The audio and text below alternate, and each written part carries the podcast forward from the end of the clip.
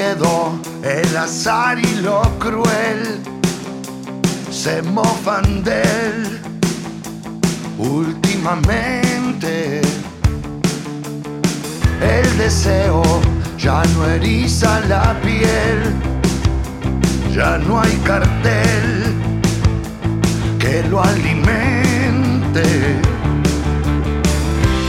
Vamos a ir al teléfono 21 minutos del mediodía. Tenemos un notón del otro lado. Un notón porque eh, vamos a presentar a uno de los mejores actores contemporáneos de la República Argentina. Sin duda. Cada vez que hablamos de, che, ¿quién es el mejor actor argentino? ¿Quiénes son los mejores?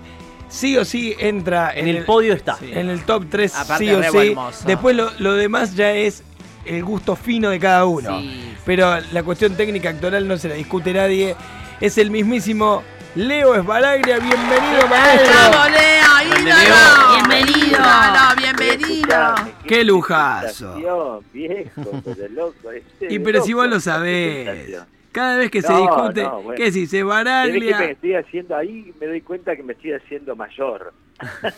No, Cuando no, queda no. como referente, ¿no? No. Cuando Ya te tiran. tengo 50, ya tengo No, no, 50 no. y la gente empieza a hablar, ¿viste? Empieza a decir, no, sí, ya. No, pero gracias, no, no, ahora fuera de joda, es hermoso que, que te digan algo así, no me lo puedo creer, Eh, no, lo- no me lo puedo creer del todo, porque yo creo que, bueno, uno nunca se lo termina de creer, pero bueno, gracias, la verdad que, bueno, eh, laburo sí he elaborado, eso es cierto, la estadística está, pero bueno, ¿A, gracias. a qué edad empezaste a actuar, Leo? A los y bueno, lo primero que hice fue a los 15, a los 15 años en la noche de los lápices, Claro. eh, chiquitín, eh, y te- pero bueno, yo empecé a, a estudiar teatro a los 12, 13 años, más o menos, 12, 13 ya estaba con la pasión metida, o bueno, viste, por muchas razones uno arranca el- arranca una actividad, tiene mu- mucho que ver con, con, no sé, con algo casi hasta arbitrario de la familia, bueno, mi vieja en ese momento ella ella también se estaba metiendo en la actuación se transformó en una también en una muy buena actriz y una gran profesora de teatro eh, Roxana Randón y, y bueno de alguna manera creo que ella fue la que me naturalizó la idea de poder de poder dedicarme a esto que siempre es una profesión extraña no dedicar si voy a ser mamá voy a papá mamá voy a ser actor es una cosa rara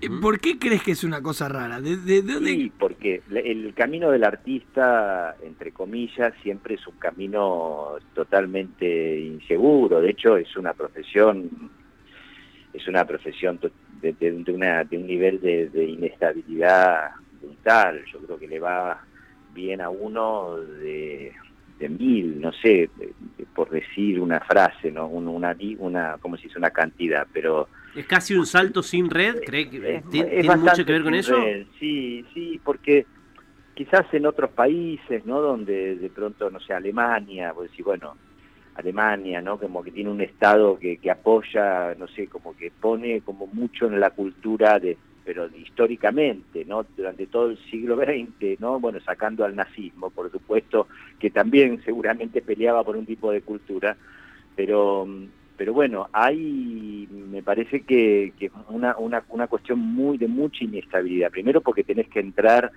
dentro de un mercado, tener suerte. Yo lo, lo he vivido con mi madre, ¿no? Que ella siempre la ayudó eh, desde, desde que decidió ser actriz, que fue un poquito quizás tardío para lo que se acostumbra, a los veintipico, veintiocho, veintinueve, treinta, ella empezó como a, a dar un poco el salto eh, y le costó le costó muchísimo, muchísimo. eh, no, no, no, nunca, nunca pudo entrar a un sistema de trabajo, a un sistema de continuidad de trabajo. Entonces, bueno, eh, a- así le pasa, te puedo asegurar, a 80, 80 y pico por ciento de los actores y, Y- actrices, ¿Y, de, ¿no? y de qué depende eso? ¿Hay, hay una cuota? De, Es una supuesto- gran pregunta, la verdad. Es una gran ¿Eh? pregunta. Pero, Porque es, casi de la pregunta de la vida, ¿no? Porque en definitiva a todos de alguna manera les pasa y Sí. nos pasa eso. Sí, lo que pasa es que bueno, hay profesiones que, que, que bueno, que, que- que están más dentro de un, de un, de una, de una regulación, de una cuestión. Yo creo que el tema de los artistas, de los actores, de las actrices, depende mucho también de, de la suerte que vaya corriendo el país en ese momento, de cuáles sean, por supuesto, las políticas de Estado en relación a la cultura, como le puede pasar a un científico, como le puede pasar a un educador, en el sentido de que, bueno, eh, si, si hay algo que no está apoyado también desde desde el lugar del Estado es muy difícil sostenerlo, o sea, solamente lo sostiene el mercado y el mercado deja fuera a casi todo el mundo, ¿no? Leo, ¿y, y crees que este gobierno actualmente a- acompaña e impulsa la cultura? De, de hecho, No, claro, es imposible ahora saberlo, ¿no?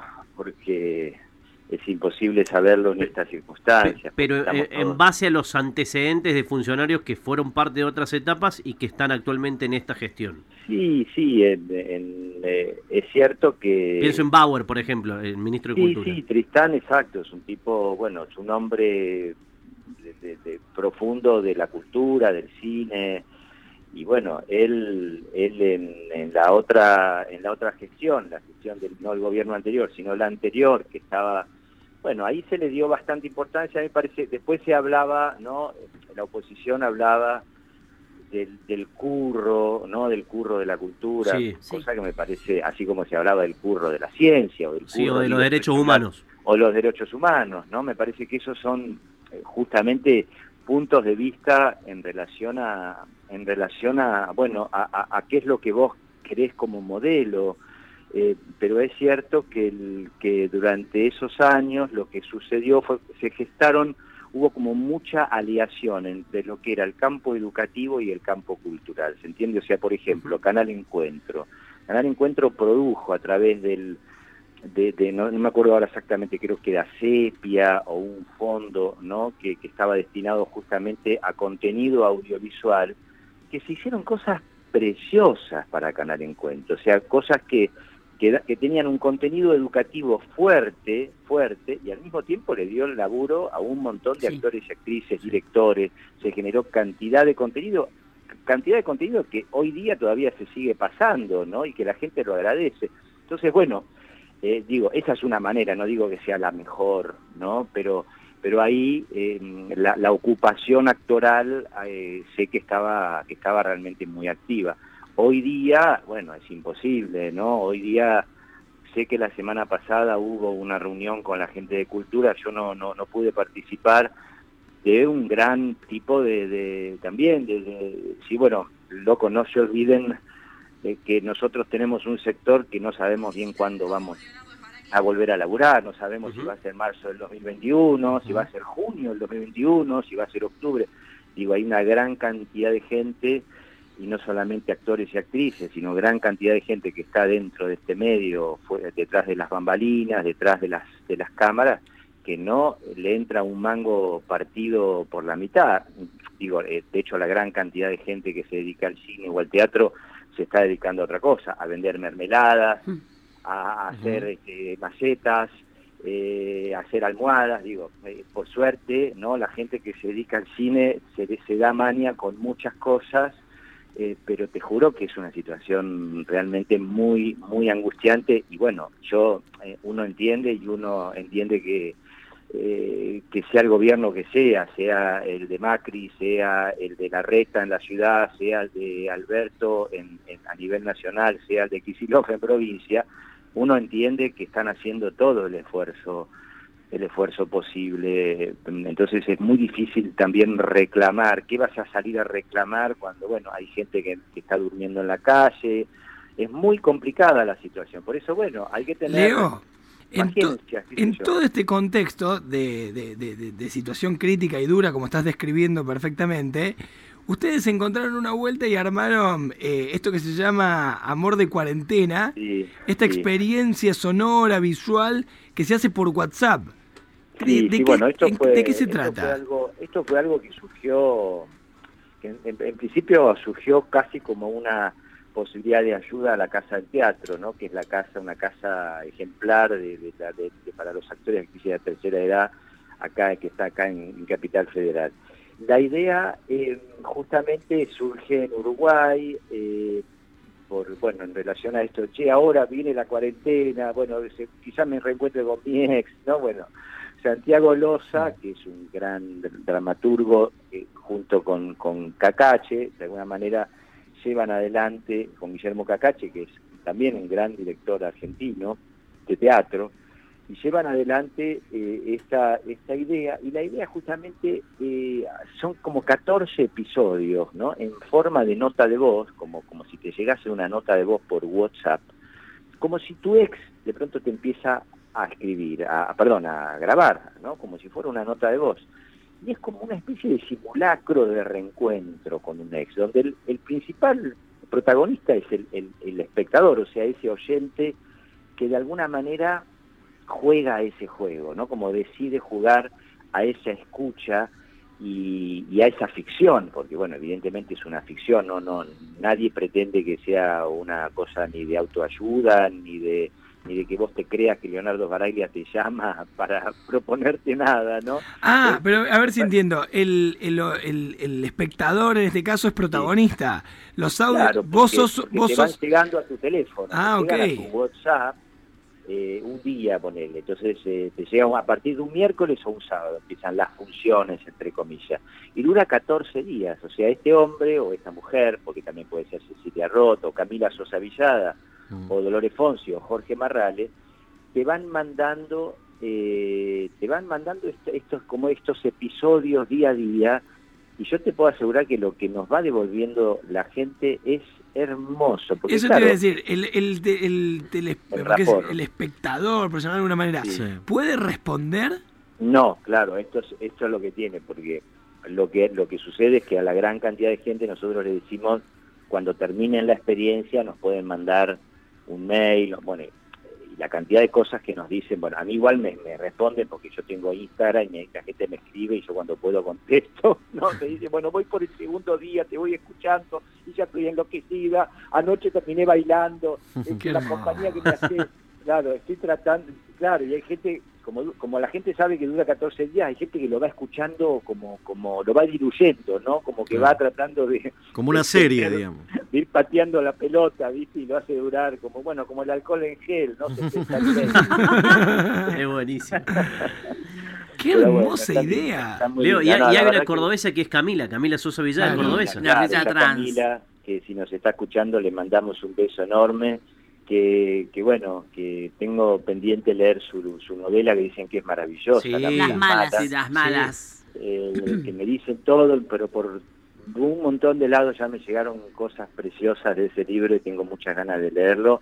Y bueno, con Camila no, no nos conocimos, nos, nos vemos a veces por reuniones que hacemos por Zoom con todo el equipo para festejar, porque bueno, ya se, se- mucha gente se sumó, hay como ya cinco mil y pico de, de entradas vendidas. Ahora lo estamos lanzando, va, lo estamos, yo digo, yo participo como actor, pero en- eh, bueno, al mismo tiempo somos una cooperativa, todos cobramos igual, y en esa cooperativa está la, la, la Casa del Teatro también, y en España ahora lo estamos lanzando, en España quedamos Cecilia Roth y yo, que somos, bueno, más conocidos allá, y se suman Jaime Lorente, que es un chico un chico que trabaja en la Casa de Papel, dice que se ríe. Sí, sí, sí, sí, sí, lo conocemos acá. Sí, sí, sí, que hace como gi- y, María Valverde.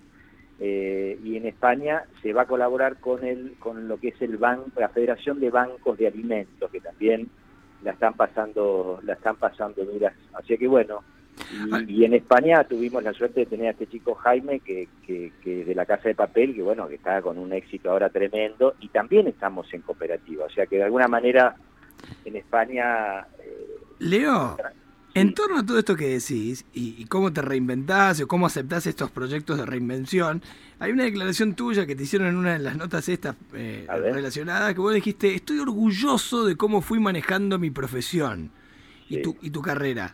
¿Ese orgullo reside en qué concretamente? ¿Cuáles fueron tus decisiones acertadas o dónde crees que estuvo? eh, Y yo creo que sí, que viste que uno no puede estar tan orgulloso de tantas cosas en la vida, ¿no? Digo, eh, seguramente hay un montón de errores que uno ha tenido, un montón de cosas, pero es cierto que con la profesión eh, también uno se puede haber equivocado en decisiones o en haber hecho un trabajo que quizás después no, no te gustó tanto o te equivocaste en el transcurso de ese trabajo, pero te equivocaste de manera personal o porque no te pudiste entender con tal o con cual. Pero en general yo me refiero a un orgullo en que, bueno, en que mantuve cierta firmeza en, en hacerle caso a mi cuerpo, a lo, a, la- a lo que yo sentía que, como cierta cosa de la intuición y cierta cosa de seguir un camino propio y seguir un camino cuando de pronto todo el mundo te decía, uy, pues te están ofreciendo una cantidad de guita y no sé qué, y, o te están no sé qué, y hacelo. Y de alguna manera yo creo que uno sabe, eh, y no quiere decir que por eso haya, digo, que el que elija, a- el que haya elegido otro camino esté, esté mal, ¿no? Yo creo que cada uno sabe el camino que, que le ha hecho bien a uno, ¿no? Eh, yo, O sea, nunca mí- te ganó el, el ánimo de, de estar, de pertenecer, de ganar guita. Eh, supiste decir que no, digamos, que es el gran desafío Bueno, siempre, ¿no? Aprender a decir por que no. me ha ido bien, he dicho que no cualquier cantidad de veces, muchas más por supuesto que las sí. Me ha ido bien, pero si yo tengo mi casa, tengo mi- cosas, o sea, no, no soy una persona para nada, eh, vivo relativamente al día, relativamente al día, o sea, no soy un tipo que está hecho, podría haber hecho una carrera para estar hecho, quiero decir, en ese sentido, esa es la diferencia, digo, podría haber laburado en telenovela desde que tengo 17, 20 años, durante 10 años, y me hubiese eh, comprado un avión, ¿no? Digo, Mm. eso lo hubiese podido hacer, pero he decidido que, bueno, y hubiese sido otra profesión, ¿no? Me parece que la profesión que yo elegí es la profesión, bueno, más de artesano, de ir haciendo las cosas, de ir aprendiendo en el camino, de ir aprendiendo en un oficio, de ir puliéndolo, y sigo en ese camino, quiero decir, no, eso no cambió, de, de hecho está como más, todavía más eh, Ahora, Leo. Esa madurez para decir que no, porque hoy, ¿qué, qué edad tenés ahora? ¿Cuántos años tenés? 50 acabo de Con cumplir. 50, Mirá. viste, eso. Mirá, Pero a los muy joven. 20, a los 20, saber decir que no, no es para cualquiera. No, no, a los 20 lo que me pasó, y aparte me pasó concretamente, que me ofrecieron en ese momento una novela, muchísima plata, porque aparte en ese momento era la empresa año 90, uno a uno, bueno, no sé si era uno a uno exactamente ahí, pero era Sí. el dólar era otra cosa, bueno. Eh, Y la industria también era otra La cosa. industria, claro, y, yo, y, y se ganaba muchísimo dinero en ese momento en la televisión. Yo venía saliendo de Clave del Sol, Ay, me encanta. hacía tres años que hacía Clave del Sol, Diego. y, y hacía tres años, claro, eh, que, lo, lo empecé como adolescente y, y- y bueno, y estaba muy limado en el sentido, eh, necesitaba eh, dedicarme al teatro, necesitaba dedicarme a la formación y de pronto aceptar una novela con no sé quién implicaba dos años de trabajo, quizás probablemente ganar mucho dinero, pero probablemente también era terminar de que se me terminen de instalar un montón de cosas que yo no quería que se me instalen, como, como vicios, este, recursos, atajos, cosas que yo sentía que para un chico de 20 años necesitaba realmente dedicarme a pulirme, a elaborar las ¿Y, y la novela se hizo? ¿Llegaste a ver la novela y dijiste, che, el No. flaco que está parado ahí por No. eso? No, no. Creo que se hizo, me, me parece que se hizo, era una novela con, con en ese momento todavía Andrea del Boca era, me parece que era con Andrea del Boca o con pero bueno, eh, eran esos contratos que, que bueno, que en ese momento se manejaban mucho. La verdad que tener 20 años y plantarte así, ¿ahí quién estaba? ¿La presencia de quién? ¿Tu Pero madre era un que- poco...? Pero te juro que es verdad, eh, si no, no lo, no lo contaría. No, es no, obvio, verdad. ¿viste? Y por ahí, y por ahí más acá en el tiempo en esto de decir no, apareció en algún momento una oferta de o una propuesta de Hollywood, viste, está la famosa anécdota de Darín diciendo yo me clavo dos duchas de agua caliente, no pasa nada, eh, Claro. pero ¿te llegó alguna propuesta de Hollywood? Lo a mí con lo de Hollywood lo que me pasó fue que yo en lugar de irme a Estados Unidos me fui a España a los Mm, 30, claro. 29, a, lo- a, lo- a partir de los 26, 27, 28 años yo ya empecé a, a pegar el salto para irme para allá justamente también por algo parecido, en el sentido que yo sentía que en ese momento, ahora el cine, después el- la situación del cine argentino cambió bastante para bien, ¿no? Se empezó a hacer y, y la- la- la- los medios de, para hacer cine se, empezaron a facilitar muchísimo, pero en ese momento, en, en los finales de los 90, era muy difícil hacer una película. Yo hacía una película cada dos años, o tenías que laburar también, ir a la factoría más de la, entre comillas, de la tele. Y yo sentía que lo mismo, ¿no? De alguna manera. Entonces, en ese momento decidí irme a España. En ese momento podría haber decidido irme a Estados Unidos, pero pero tomé la decisión de irme a España eh, porque bueno lo sentí más afín lo sentí más eh, ya- y bueno y después ya se ve ya está quiero decir que cuando empezaron a aparecer las cosas más para irme yo no me imagino, ni después no me imaginé volviéndome a ir a Los Ángeles, me parece que además es otra, también es una decisión personal muy fuerte. Los Ángeles es otro mundo, es otro, otro lenguaje, otra cultura, eh, no- hay algo ahí que no, a menos que surja, como le pasó a Bardem, a Javier Bardem, que es Mm. un actorazo que de pronto, bueno, lo llamó un director americano, pegaron un éxito, a partir de ahí hay como una rueda en la que entras, como me pasó más o menos a mí en España. Mm. Eh, tuve la suerte de que me suceda eso en España y bueno, lo pude aprovechar bien, viví ocho años ahí, después decidí volver también porque, bueno, porque hay algo que yo siento que uno es- tiene la posibilidad a veces de, de poder contar, de contarse mejor en su propia cultura, ¿no? Leo, eh, te, tengo una, una consulta chiquita. Tu hija tiene 14 años. 14, 14 años. 14. Y en una entrevista vos decías que ella vio poco y nada de tu carrera en el cine. Por ejemplo, no Poco vio, no vio Caballos Salvajes, Relatos Salvajes. Caballo todavía no la Plata quemada no le Plata vio. Plata no, menos, no. El Claro. otro día sí lo que vio de casualidad fue el beso con, con banderas, viste que lo ponen por Sí. todas partes. Dolor y Gloria. Y le Dolor gusta, y lo- gloria. pero Y algo de vos ha visto, qué sé yo, ahora no, lo no lo- impresionó, no se impresionó con el beso. Este, Ah, piola, bien. Yo ¿Y por tenía miedo porque digo, bueno, es fuerte también. Porque para- es otra generación, Claro, Leo. claro. Porque las nuevas generaciones Claro. no se impresionan con eso. Sí, exacto. Ya vienen chipeadas. Exacto, yo creo que esta generación, la de mi hija, va a ser una generación que va a traer hermosos cambios a la Argentina, hermosos, estoy seguro. Leo, eh, hablando de la industria local, un día en lo de Andy Kunesov contaste que casi te vas a las manos con Suar. ¿Eso es así? No, pero mirá que somos amigos con Adrián, ¿eh? Este, no, no, pasa que, bueno, teníamos 20 años, Ah, yo mirá. siempre, como te digo, yo era ya como era hoy, hoy, era un tipo que se la tomaba en serio, que quería, ¿no?, que la función salga bien, hacíamos teatro, estábamos haciendo teatro juntos, ya, mira, Adrián Suárez, eh, Diego Torres, era el elenco, ¿no? Sí. Eh, Pepe Monge, eh, Roberto Antier, eh, dirigía Darín, No. dirigía Ah, era- Ricardo, eh, Roberto Antier, Cecilia Segaray y yo. Era un sub-23 tremendo. eh. Claro, era, era la- era maravilloso, el Claro. maravilloso y bueno, éramos todos muy amigos. Yo sobre todo era muy amigo de Adrián. Nosotros en esa época nos habíamos hecho profundamente amigos, muy compinches. Pero claro, yo era ya un poco el actor medio como que lo tomaba muy en serio. Y en un momento parece que había una función, bueno, parece no, me acuerdo que venía, había venido Romay, en ese momento era como que hoy te digan vino, no sé, ¿no? Sí. Como, El zar de la televisión era. Claro. Vino Romay a vernos, ¿viste? Y todos éramos unos nenes. Y entonces estos salames empezaron a cambiar la función. No. Hacerse como los graciosos y no Ah. sé qué. Yo Morcillar, le digo. Adrián, yo le digo a Adrián, pero escúchame, loco, ¿qué están haciendo? Y ahí como que empezamos a discutir atrás del escenario, No, en plena función. en plena, atrás, ¿viste? Como Claro. entre, Sí, entre sí. las En bambalinas. y nada, y como que nos tiramos uno, uno, uno, nos, nos pusimos un poco nerviosos. Unos No, empujones. intensos. Si la cuenta Adrián, este, yo creo que te morís de risa porque me dice que yo empecé a, a hacer como, a- como el boxitracio, ¿viste? Empecé a, empecé a tirar golpes, ¿viste? Como, como, porque estaba re caliente y además re nervioso. Encima que había venido el tipo, se ve que a mí me a ellos las agarró por un lado y a mí por el otro.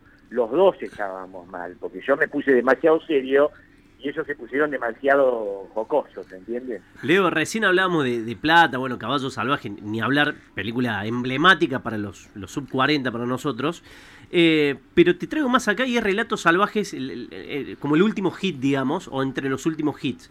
Y contame el, el backstage de esa escena tremenda en Salta, con un sí, flaco Sí. defecando en el capó de tu auto, Dios.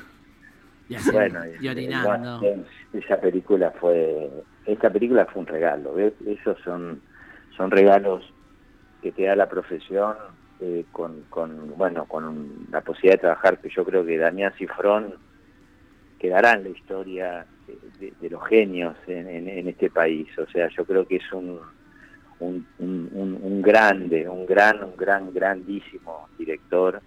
Eh, y bueno, yo ahí viste que para mí lo de relato fue una, una, una situación corta, porque fueron ocho, siete, ocho días de rodaje, nada más, ¿no? Cuando Sí. habitualmente uno está en una película seis, siete, ocho semanas, ¿no? Y Entonces, bueno, no tuve la suerte de, de- de poder trabajar tanto como hubiese querido con él, pero bueno, fue fue precioso, el, eh, todo, todo ese, fue duro también el rodaje, fue duro porque primero lo que lo que lo que buscaba Damián eran cosas muy concretas, ¿no? Como como todo gran creador quería cosas de una gran precisión y una gran cosa así bien bien precisa y era difícil, era difícil. eh, Leo, la, la sí. escena, obviamente en la, en la edición final, la escena es de altísimo riesgo en, la, en la edición final, ¿no? Eh, no la quiero spoiler a la peli, más allá Claro, que todo el mundo la vio, pero bueno, en ese forcejeo, en un auto que está por caer por un barranco, más o menos como para Sí. que... Al río. Digo, eh, ¿en el rodaje el, el riesgo existía también o todo estaba controlado y después se logró en la post-pro esa adrenalina No, que se... estaba, estaba bien, bien, bien controlado. Yo tenía un poquito de miedo porque Walter Donado, que nos terminamos haciendo muy El otro actor, sí. el otro, el otro actor que él les estaba haciendo su, él, él es un, Walter es un tipo que no, no, después terminó siendo más un actor más profesional, pero en ese momento ya estaba haciendo sus primeros pasos. Es un tipo que es conocido en el cine por llevar animales. O sea, es un tipo que te lleva, ¿no? Como a los perros, al, inclusive a, algunos leones, ha llevado el rodaje. Que el tipo cae con un animal al, al set Sí, No, pero los- claro, Cuando lo necesita, necesitan, eh, claro. claro, animales. Claro, che, hay que hacer actuar un perro, actores, Viene Walter. El tipo se dedica a eso, a llevarlo, ¿no? Eh, a él lo descubrió Sorín, que hizo una, una película con él, y después, bueno, eh, Walter era su... Entonces yo digo, este tipo, eh, aparte enorme, grandote, 1,90 y no sé cuánto, Wow. sin tanta experiencia, metidos los dos adentro de un árbol, de un árbol, de un auto, tirándonos ti- de trompadas. Yo digo, este tipo se le va a escapar y me va directamente. Esa era- esa Me va a pegar de verdad. Al no ser un actor, aún, aún a los actores profesionales se les puede escapar a veces un- una trompada, ¿se entiende? Entonces Sí. digo, este, Y vos lo único que tenías como antecedente era suar. Era el, el claro, lo tenía Adrián, yo pasé del boxita, al boxitracio a él. Entonces, bueno, este, fue, fue bárbaro, pero si yo tenía miedo, porque dije, che, ojo, controlen a Walter. porque- yo te digo, estaba aterrado por este tema, pero bueno, sacando eso, eh, no, no, estaba completamente, hay un momento que mi personaje queda colgando y estaba Sí, no, no, con no. una grúa. y La La adrenalina que genera esa escena es terrible. Es Sí. tremenda, tremenda. Pero tremenda, bueno, tremenda. viste que uno. Pará, y, y después los convocan a los dos, eh, una automotriz, en- facturaron Sí, los dos por afuera. Claro, ¿eh? hicimos, hicimos una publicidad para, para una reconocida marca de autos que sería un, un momento fantástico para que la repongan ahora. Por favor. sería bárbaro, este, sería bárbaro, pero uno dice, uy, uno viste que cuando haces una publicidad que aparte es buena y, y te pagaron bien, decís, uy, viste, que, que te renueven el contrato.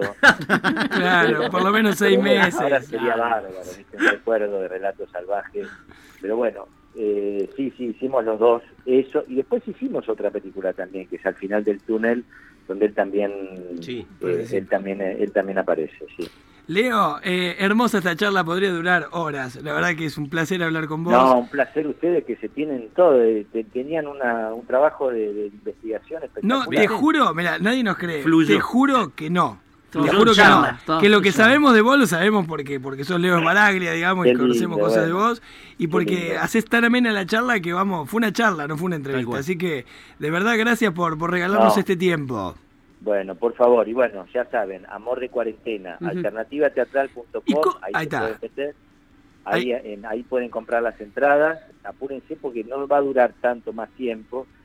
Y después yo también les promociono una linda charla que voy a dar de dos horas, dos horas y pico el 15 de agosto. Una charla especie de clase donde la gente va a poder meterse en Zoom y hacer preguntas. Esto va a ser el 15 de agosto y se pueden meter en potenciaespacio.com, www.potenciaespacio.com. Eso también, este, es, bueno, es, es una especie Qué de, bueno. De, O sea- de charla que, que- que está bueno. A ver, a ver si inauguro también eh, eh, el tema de, de poder dar charlas, clases, bueno, que también es algo muy lindo para mí. Es que es un placer, imagínate, Claro, para alguien que está eh, en potenciaespacio.com.ar por un lado para, para participar de la charla tuya el 15 de agosto y en Alternativa Teatral para conseguir las entradas, para las entradas, para recibir los audios y demás de Amor de Cuarentena, que está buenísima, una experiencia por WhatsApp que está muy, muy buena. Hermoso. Leo, gracias maestro, a tu disposición para lo que te haga No, falta. Por favor, por favor, Está muchísimas enamorada gracias a de ustedes Leo, por, por tanta por tanta calidez. El mismísimo Leo Maraglia, abrazo ¡Grande, maestro. Qué lujazo, gracias Roberto más Ramón, maestro. Bien. Roberto. Qué maestro este hombre. ¿eh? Si algo le- es el candidato perfecto. Qué partido, diría Qué. Qué 50 par- años. Qué partido.